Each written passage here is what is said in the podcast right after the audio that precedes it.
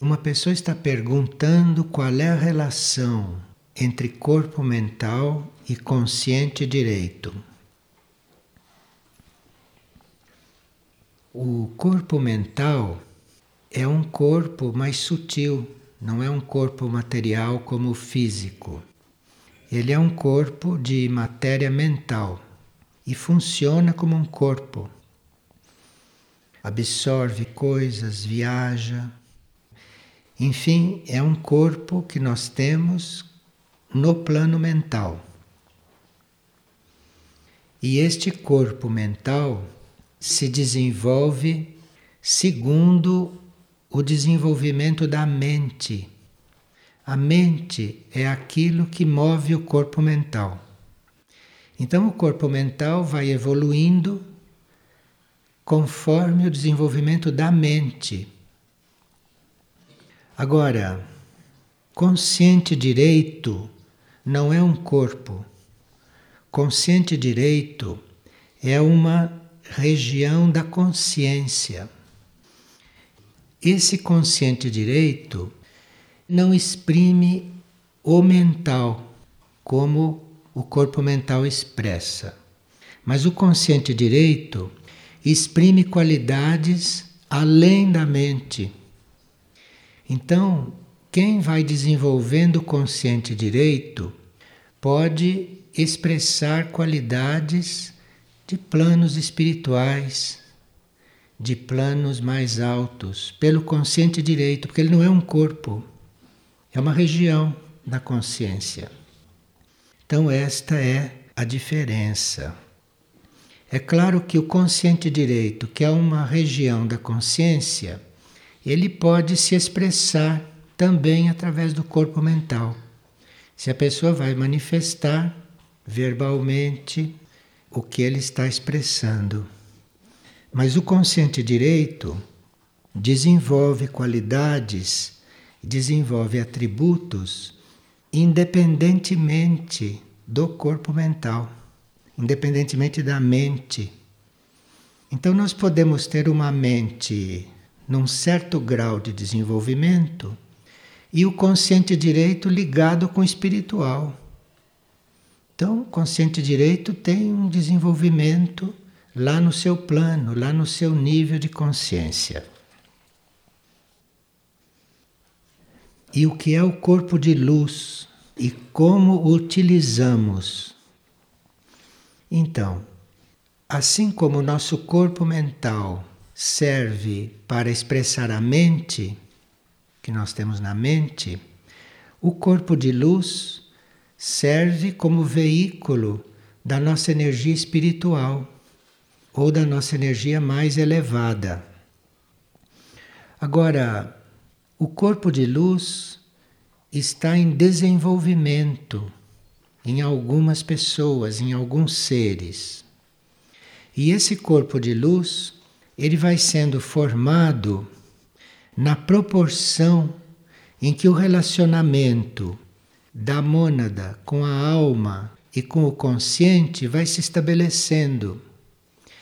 Então, quando o consciente estabelece um relacionamento com a alma, a alma começa então a trabalhar no nível dela. Agora, a alma não tem condições de se expressar em níveis mais altos. A alma precisa fazer um contato com a mônada e aí então começa a surgir o corpo de luz que é um veículo que nós temos para um nível mais elevado, para o nível espiritual. O corpo de luz começa a se formar quando a alma e o eu consciente aspiram, estão se voltando para a mônada e procurando um contato com a mônada. Então, com esta solicitação da alma e do eu consciente, a mônada começa a emitir raios, fios de luz. E a alma e o eu consciente ficam tão gratos por esta resposta da mônada que é como se eles tecessem um corpo com esses fios de luz que a mônada emite. Então, repetindo, o eu consciente e a alma apelam, se dirigem para a mônada. A mônada, como resposta, emite fios de luz. E a gratidão da alma é tão grande que ela começa a tecer um corpo com aqueles fios que a mônada emite. E com isso surge o corpo de luz. E por esse corpo de luz, a mônada pode trabalhar no nível espiritual. Vocês sabem que a mônada está num plano muito mais profundo do que o espiritual. A mônada, então, precisa deste veículo, ela precisa deste corpo para se expressar. Então é muito importante que o eu consciente e que a alma participem desta construção, percebam o valor a necessidade disto e que solicitem da mônada, que atraiam da mônada esse material luminoso. Então a mônada não vai construir um corpo de luz se não existe uma atração por parte da alma e por parte do eu consciente, como que um desejo, um pedido para que eles tenham um corpo para o serviço ser ampliado, o serviço do ser, o serviço como um todo. E uma pessoa sonhou que estava segurando três livros. E o que este sonho está mostrando? Então, se ele estava segurando os três livros, é como se ele estivesse buscando conhecimento em três níveis. Cada livro representa um nível de conhecimento.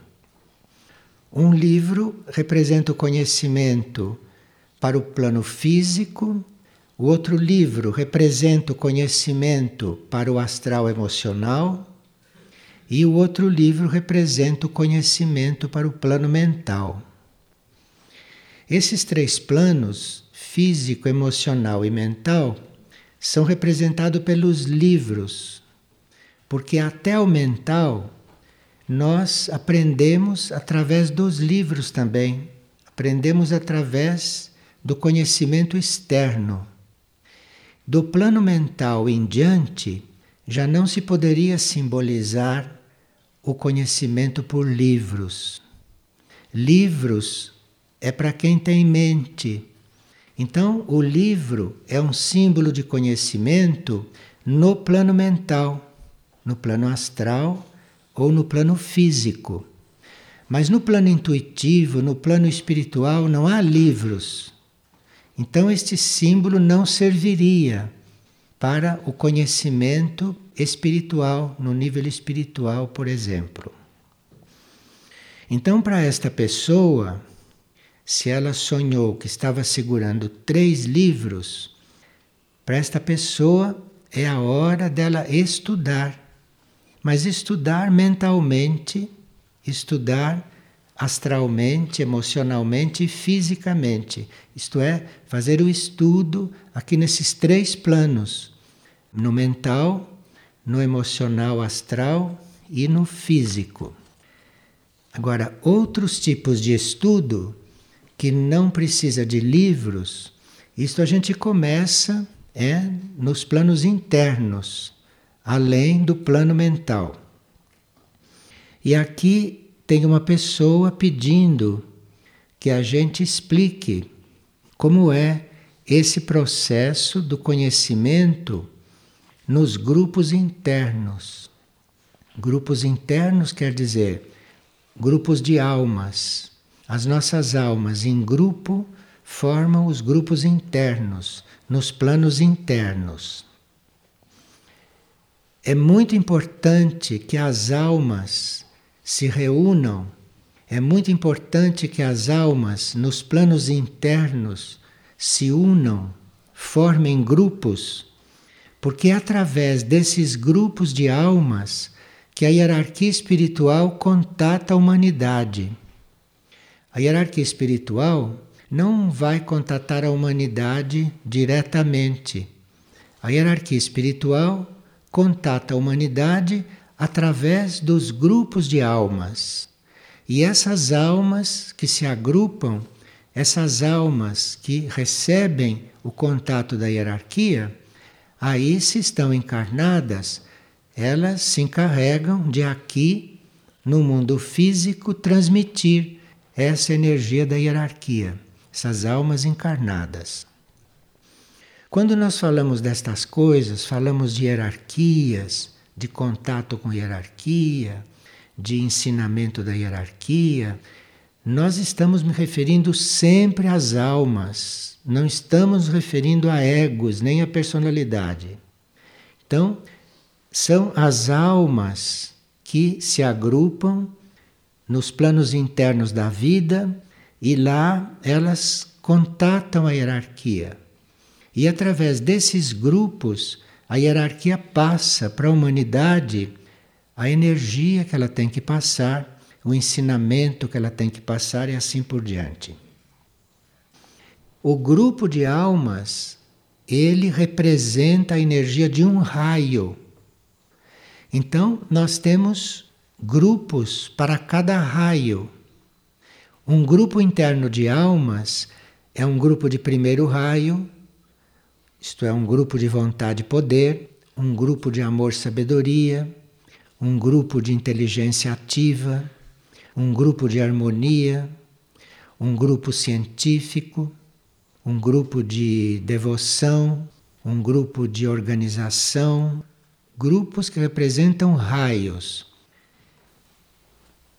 É muito importante que os grupos de almas se fortaleçam, que os grupos de almas se desenvolvam, porque são os grupos de almas que entram em contato com as escolas, que nós chamamos de escolas, escolas internas. Chamamos de escolas para usar uma palavra que para nós é compreensível. Mas essas escolas internas são como esferas de consciência não terrestres, extraplanetárias, esferas de consciência de outros planetas mais evoluídos do que a Terra. Aqui na Terra, nós não poderíamos evoluir além da consciência terrestre se não contatássemos de alguma forma as escolas internas.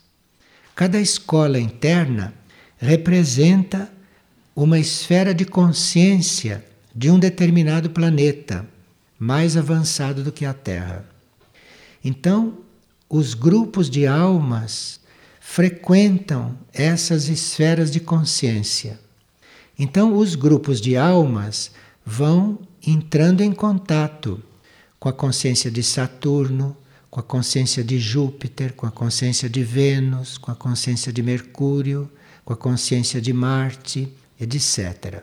Os grupos internos, eles entram nessas esferas de consciência, que são as escolas, as escolas internas. E assim, a consciência extraplanetária, a consciência de planetas mais adiantados, mais avançados, vai penetrando na Terra, vai penetrando na humanidade terrestre. Então, nós que estamos como humanidade encarnada e nesta escola da Terra, vamos contatando as escolas internas, vamos contatando esses ensinamentos extraplanetários e superiores através das almas. Então é muito importante que cada um de nós busque ficar consciente da própria alma. É muito importante que cada um de nós tenha como prioridade fazer este contato o mais consciente possível, que é para que todo esse ensinamento chegue ao nosso nível consciente. Se nós não fizermos um mínimo de contato com a nossa alma, nós não podemos ter aqui no nível consciente, no nosso nível mental, esses ensinamentos. Então é muito importante o contato com a alma, porque isto significa nós irmos recebendo conscientemente esse ensinamento superior, esse ensinamento além de todo esse conhecimento mental que se tem aqui no planeta.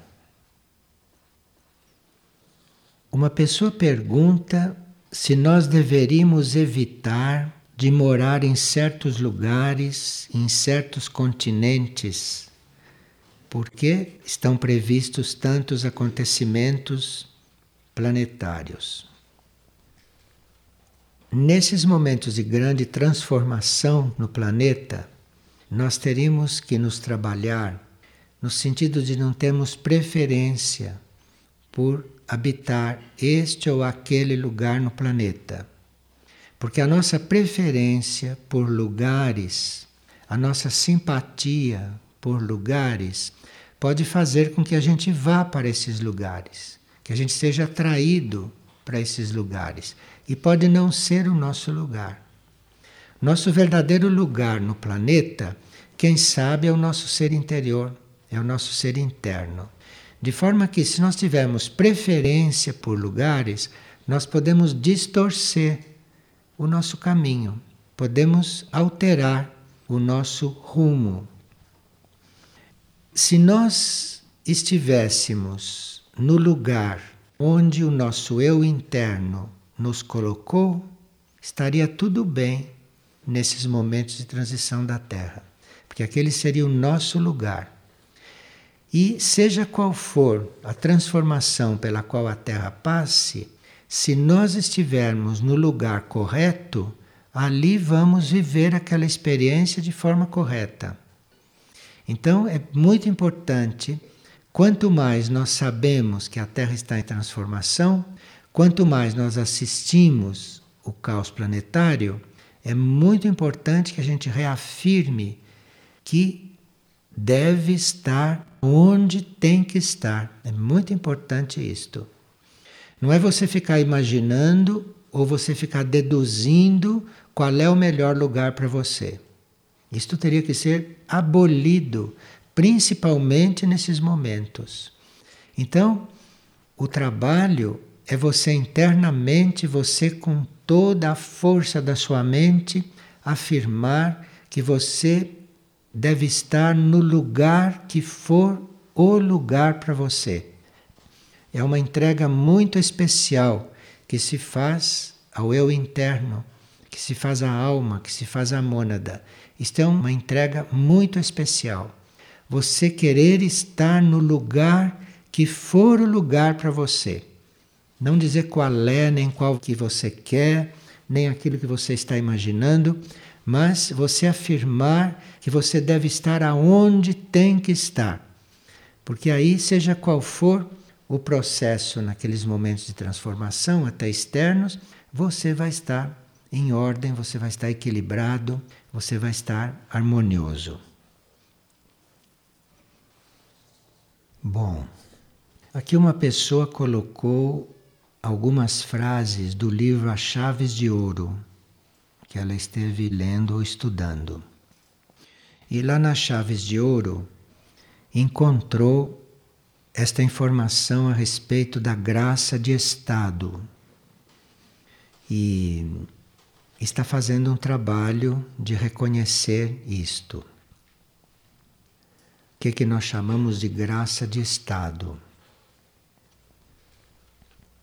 A cada um de nós é oferecida uma tarefa, uma tarefa dentro do plano evolutivo. Como os servidores são poucos e como há muito mais tarefas do que pessoas dispostas a assumir essas tarefas, então nem sempre nós recebemos uma tarefa totalmente adequada às nossas possibilidades. Porque às vezes nós somos colocados a cumprir tarefas não porque nós somos adequados, mas porque aquelas tarefas são mais urgentes do que outras. E como os seus titulares não se apresentam ou não se apresentaram, as tarefas mais urgentes, as tarefas prioritárias, são distribuídas por aqueles disponíveis. Então, no distribuir as tarefas por aqueles que estão disponíveis, e não distribuir uma tarefa para aquele que vai poder realizá-la da melhor forma por causa das prioridades. Então aí surge esta graça de estado. Isto é, quando nós estamos numa tarefa que não nos corresponde, quando estamos numa tarefa porque há necessidade de nós assumirmos aquela tarefa e nós não somos nem adequados para aquela tarefa, isso vocês estão cansados de ver isso, né? Então não somos nem adequados para aquelas tarefas. Mas nós podemos contar com a graça de Estado. A graça de Estado supre aquilo que é a nossa desadequação. Não sendo adequados, mas a gente assumindo a tarefa por necessidade. Então a graça, a graça de Estado, vem preencher aquilo. Se aqueles que recebem a tarefa que se dispõem a cumprir a tarefa, mesmo se vendo não adequados, então esses passam a contatar a graça de Estado. E, entrando em contato com ela, começam a receber impulsos do modelo, do arquétipo daquela tarefa.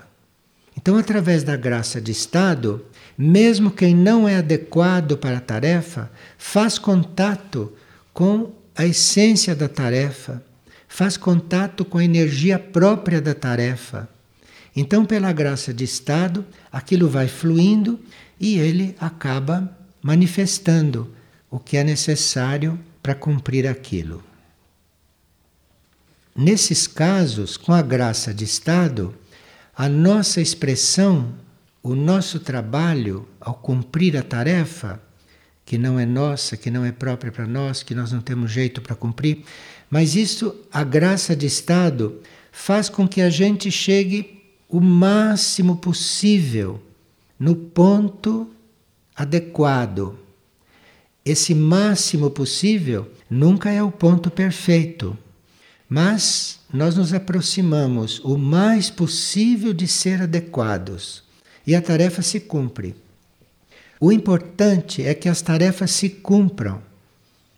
E onde há tarefas a serem cumpridas, nós teríamos que atrair a graça de Estado, teríamos que atrair esta graça, porque precisamos desta graça.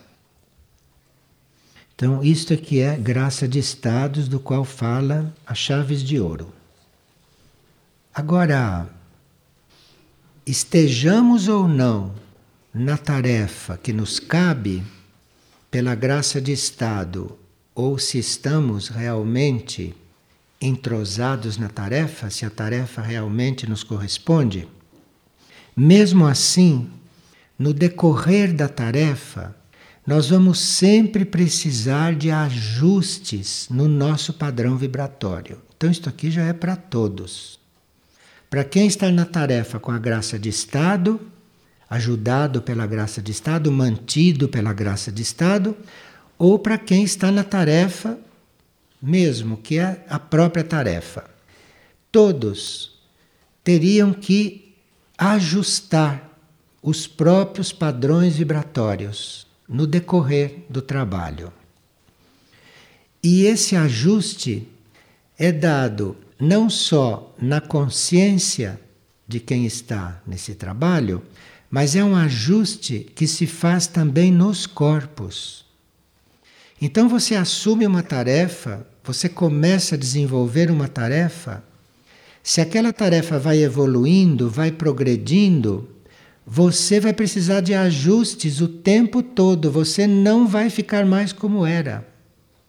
A própria tarefa, o próprio desenvolvimento da tarefa vai levando você a ser ajustado.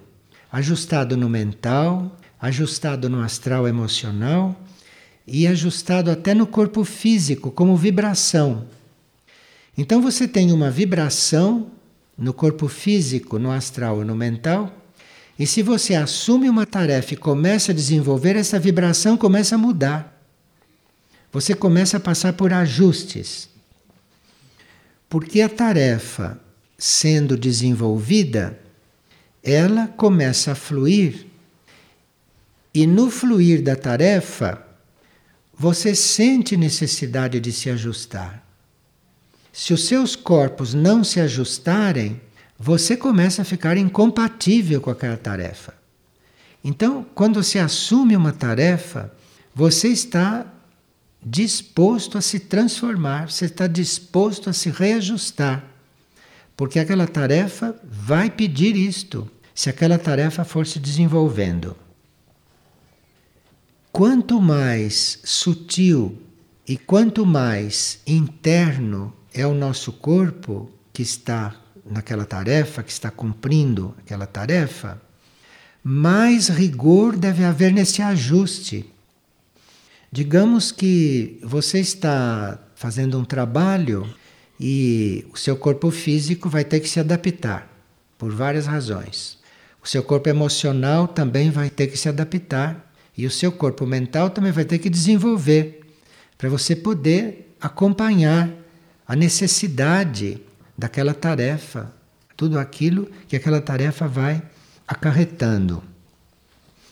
Quanto mais interno é o corpo, mais esse padrão vibratório tem que ser ajustado com cuidado. Porque se só o físico ou só o emocional se ajustam e o mental não se ajusta, o mental pode prejudicar a tarefa muito mais do que o físico, porque o mental é mais sutil. Então, nós temos que fazer ajuste nos três corpos. Mas quanto mais interno é o corpo, mais necessidade existe do ajuste ser feito. Porque quanto mais interno é o corpo, mais ele influi, não é? No desenvolvimento e no cumprimento daquilo. Vocês veem que em certas tarefas, certos corpos físicos não conseguem acompanhar. Fazem todo o possível, mas não conseguem acompanhar. Mas se o ajuste é feito no mental e no astral emocional, a trancos e barrancos aquele corpo físico vai. Mas se o, é o mental que não consegue, aí não vai. Isto é, quanto mais interno é o corpo, mais o ajuste está presente. O livro Chaves de Ouro apresenta isto, porque o livro Chaves de Ouro está nos falando muito do mundo invisível, do trabalho com os irmãos do cosmos, não que não são visíveis e tudo. E o livro está falando destas situações de necessidades de ajuste, de necessidades de adequação, de transformação, mas o livro não está deixando isso assim só a nosso cargo e só a cargo dos elementos que nós temos na nossa vida humana e terrestre. Mas o livro está nos apresentando, inclusive, maneiras internas, não exatamente terrestres, não de tratarmos desses assuntos. O que o livro traz, de novo, é exatamente como nós podemos tratar desses assuntos muito humanos, muito terrestres, mas em níveis que não são normais, que não são níveis comuns. Então, o livro fala de câmaras energéticas que existem nos níveis sutis, nos planos internos, ou de verdadeiras auras, de verdadeiros núcleos de consciência que podem ser utilizados nesses casos de necessidade de reajuste. Então, nós podemos ter necessidade de certos reajustes nos nossos corpos e não termos aqui sobre a Terra os elementos para fazer esses reajustes por tantas questões. Quando nós dizemos que precisamos de reajustes e temos que ter os reajustes para prosseguir numa tarefa que está evoluindo, nós estamos contando com esses tratamentos que existem nos outros planos, nos outros níveis, e que são tratamentos e que são ajustes e que são processos dirigidos, processos conduzidos, não, por seres extraterrestres que estão na órbita da Terra. E o livro fala que o corpo que precisa de reajuste, quando o reajuste não pode ser feito por vias normais, que esse corpo é levado para o interior de um desses núcleos que o livro chama de câmaras ou chama de auras. Então o corpo é levado ali e é ali reajustado e depois recolocado no ser. Agora, muitas vezes um corpo nosso, seja o mental, seja o astral, seja o etérico físico, é levado a um tratamento deste e muitas vezes um outro corpo é atraído, vai junto com ele. Vai junto com ele, isto pode acontecer. E esse processo, esse processo transformativo, ocorre por intermédio daquilo que o livro chama de hierarquias de cura. Então aqui nós temos um outro conceito de cura. Nós aqui não estamos curando doenças, não estamos curando desequilíbrios. A cura é um ajuste, ou a cura é um reajuste. Então nós estamos passando por uma cura. Todos nós, quando estamos sendo reajustados, estamos passando por curas. Quando foi fundado aqui em Figueira isto que se chama de setor saúde e cura, nunca nós tínhamos pensado em fundar um hospital nem fazer coisa para doente, nunca se pensou nisso. É que o nível de necessidade é tão básico que este setor saúde cura lida também com doenças, com doenças físicas, com doenças emocionais, com doenças mentais. Mas isso não é o setor saúde cura. O setor saúde cura é o setor que deve ter uma energia para fazer estes ajustes no ser, nos corpos do ser. Então, se nós, ao tratarmos de um paciente, não estamos fazendo estes ajustes nos corpos dele, não estamos adequando esses corpos para aquilo que o paciente deve viver, então nós estamos numa atividade comum, material e normal da medicina. E isto é altamente inadequado para a figueira. A figueira não é lugar de tratar de doentes. A figueira é local de saúde e de cura, não é tratar de doença. Então nós precisamos ter isto bem claro na nossa consciência para ajudarmos esse setor a ser aquilo que ele é para ser. Nós estávamos dizendo antes que nós temos cada um de nós estarmos no lugar onde temos que estar Aqui nós estamos começando a dizer, cada um de nós sermos aquilo que temos de ser. E muitas vezes, para nós sermos aquilo que temos de ser, nós temos que ajudar um outro a fazer isto.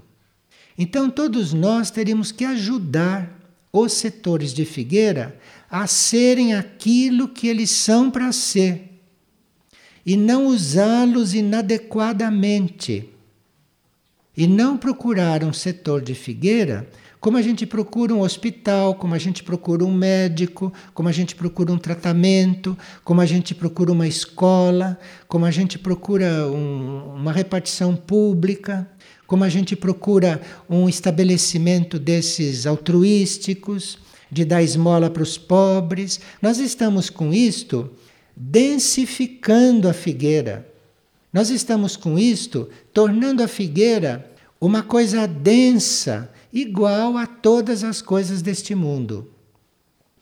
Então, nós temos que estar muito atentos com isto e, a propósito deste ponto, que foi suscitado por essas perguntas, a propósito deste ponto da cura e da saúde cura aqui, nós teríamos que aprofundar aquele livro A Formação de Curadores, Mas a formação de curadores é a nossa formação aqui, que é para nós compreendermos o que é este setor. Então, na formação de curadores, isso está bem claro. Isto é, o que está escrito lá é o setor saúde e cura. Então, nós temos que ler este livro, temos que nos dedicar à compreensão deste livro para podermos fazer contato com o arquétipo daquilo que é o trabalho de cura e daquilo que é o trabalho de saúde aqui. Está escrito no livro que devem surgir grupos, grupos, diferentes grupos, para trabalhar em conjunto com estas coisas. Então nós temos que ter uma certa consciência de grupo e o que estivermos fazendo, o que estivermos buscando, tomarmos muito cuidado para não fazer isto egoístamente. Porque nós não vamos chegar a cumprir aquilo que está destinado sozinhos, individualmente. Cada um de nós deve estar se unindo, porque são grupos que vão fazer estas coisas. São grupos. Então, quando tem alguém que quer acender uma luz em si, este deve se unir com outros que estão fazendo o mesmo trabalho, porque se todos acendem esta luz, então nós fazemos um grupo adequado para começar a atrair estas coisas e começar a pôr as coisas no lugar. Veja, nós, segundo as chaves de ouro, já começamos a caminhar nesta direção. Nós sabemos que medicamentos alopáticos ainda são usados, mesmo aqui entre nós. E nós sabemos, segundo as chaves de ouro, que teríamos que chegar a não precisar mais de medicamento, não só de medicamento alopático, mas de medicamento algum. Essa é a meta. Então, se nós temos laboratórios montados, se temos farmácias montadas, se temos consultórios médicos montados aonde se receita, nós temos que ter a visão deste trajeto. Nós temos que ter a perspectiva do trabalho. Porque o verdadeiro trabalho não é consulta com médico, não é tomar medicamento, não é ficar tratando de doença. Isto não é o trabalho. Se nós precisamos disso, então temos que nos suprir. Mas nesse nosso nos suprir, nós temos que ver qual é a meta, temos que ver o caminho, porque senão ficaremos cristalizados no ponto em que estamos. E o que acontece quando a gente fica cristalizado? A gente vai ficando cada vez mais perfeito nas coisas que faz, mas não sai daquele plano.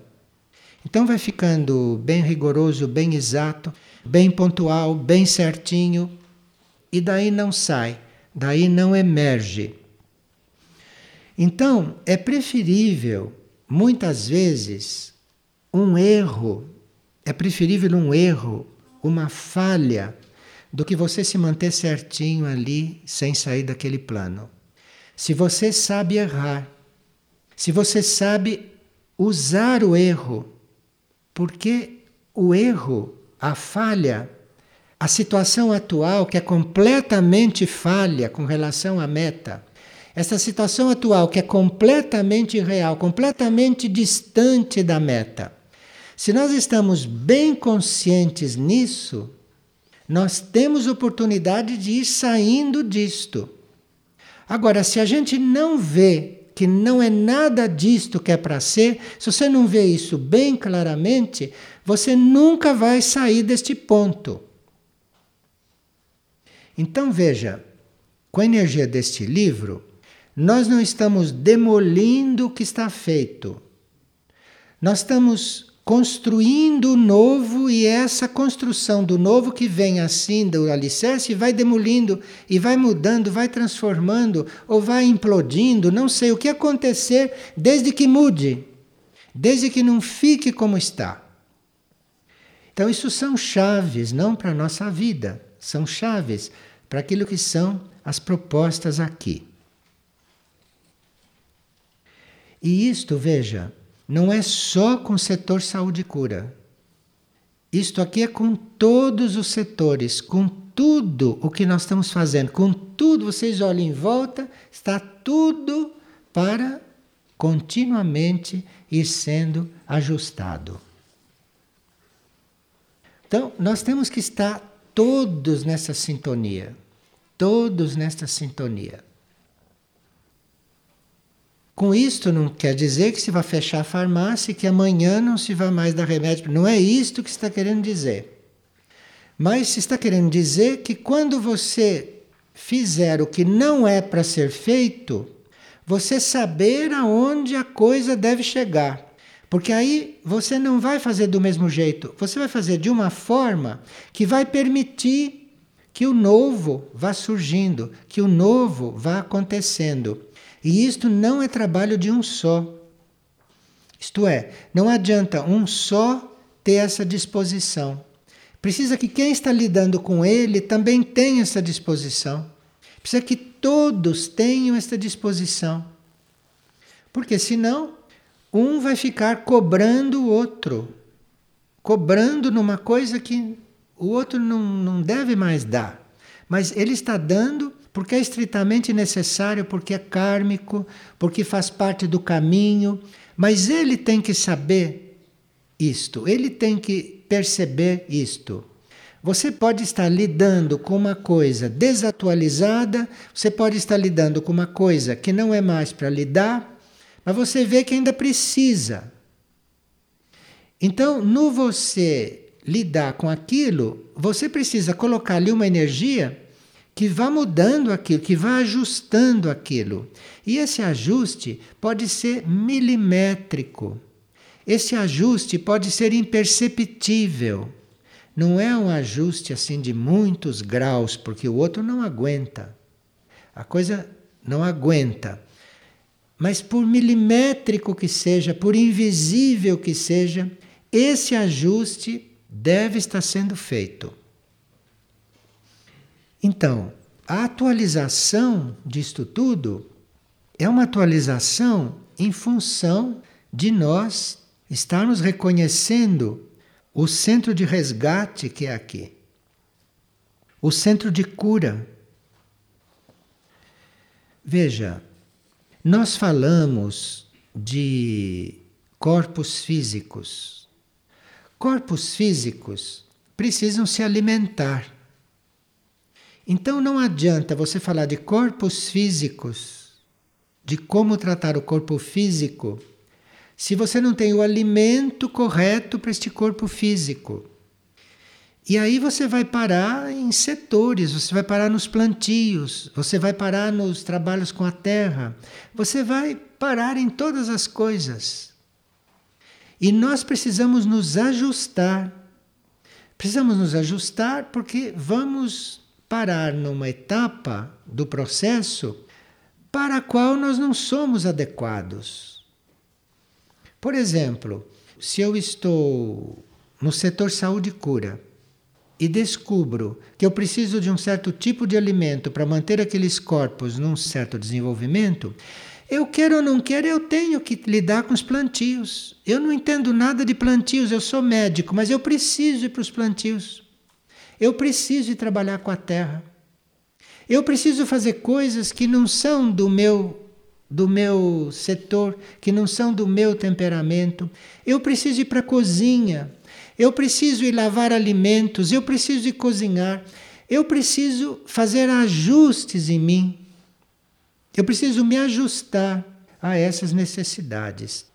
E isso é muito importante para a essência dos corpos, porque esses corpos vão ficando flexíveis. Nós vimos numa partilha passada que para nós fazermos visitas interplanetárias que muitas vezes nós precisamos do corpo mental. Nós vamos no corpo mental para um outro planeta numa viagem interna. O corpo físico fica aqui. O corpo astral emocional fica aqui. Tem que ir com o corpo mental. Como estará esse corpo mental? Esse corpo mental está cheio de quê? De que ideias ele está cheio? De que conceitos ele está cheio? Não serve para nós fazermos esse trabalho. Veja, nós teríamos que realmente fazer um ajuste no nosso conceito sobre o que é estar aqui. Temos que fazer um ajuste nisso. Nós temos que ajustar o nosso conceito do que é que estamos fazendo aqui. Nós não estamos aqui para espiritualizar a nossa vida, porque aqui não é igreja. Quem quer espiritualizar a própria vida deve ir procurar uma igreja, se encontrar. Uma igreja para fazer isso. É lá que é lugar de espiritualizar a vida, de fazer vida espiritualizada. Nós temos que mudar de vida. Nós temos que fazer refletir na nossa vida externa a nossa vida interior. Então nós estamos aqui para entrar na vida interior, para começar uma vida interior. Nós estamos aqui para viver internamente, que é para isto ir, então, passando para a nossa vida externa. Não estamos aqui para espiritualizar a vida. Porque isto todo mundo faz. Aqui precisa realmente mudar a vida. E o pensamento de hoje diz o seguinte: em cada momento da nossa vida, em todas as circunstâncias, a graça está presente, ajudando-nos a superar todas as dificuldades. Esta é uma frase da mãe. Então, Aqueles que estão ouvindo isto e estão achando que não é possível fazer esta mudança, segundo este pensamento, devem contar com a graça presente. Então, se a graça está presente, tudo é possível. Porque tudo é vivo, tudo é vivo. Vocês devem ter notado que cada vez que vocês vêm a esta área, vocês veem um, um aperfeiçoamento nessa vegetação aí de fora. Essas plantas que caem do barranco, essas plantas estão vivas. E cada vez que vocês vêm aqui, elas estão diferentes, elas estão mostrando a nós uma certa coisa. A cada partilha que a gente vem, essa trepadeira está nos dando um outro impulso. As plantas fazem isto. De forma que nós teríamos que realmente reconhecer um pouco mais onde estamos e o que é que estamos fazendo aqui. Esse livro Chaves de Ouro não é o livro deste mês, mas não foi por acaso que ele veio parar na minha mão com esta pergunta, com esta transcrição de uma frase dele. E Veja o que uma pessoa me entregou antes desta partilha. Quando eu estava na rodoviária para vir a Figueira, eu senti uma energia me envolvendo e durante a viagem estava presente o seguinte pensamento: a vida é essência. Em cada área senti uma energia diferente. O Morro do Cristal me pareceu uma morada de supraconsciência. F3 me pareceu energia de hierarquia. Um bosque de eucaliptos me pareceu a energia onuzone tomando forma. Soim me pareceu uma expansão muito grande no alto da cabeça. F1 me pareceu uma energia que ajuda a elevar os pensamentos. F2 me pareceu servir a coisas que devem acontecer interiormente. Veja, isto são coisas que estão aí no ar e que nós estamos no ponto de começar a perceber, porque senão não percebiam e não escreviam isto se não estivéssemos no ponto de perceber estas coisas. Então não vamos negar o ponto em que nós estamos, não vamos negar aquilo que a vida está nos propondo. Não vamos nos negar a assumir a nossa tarefa.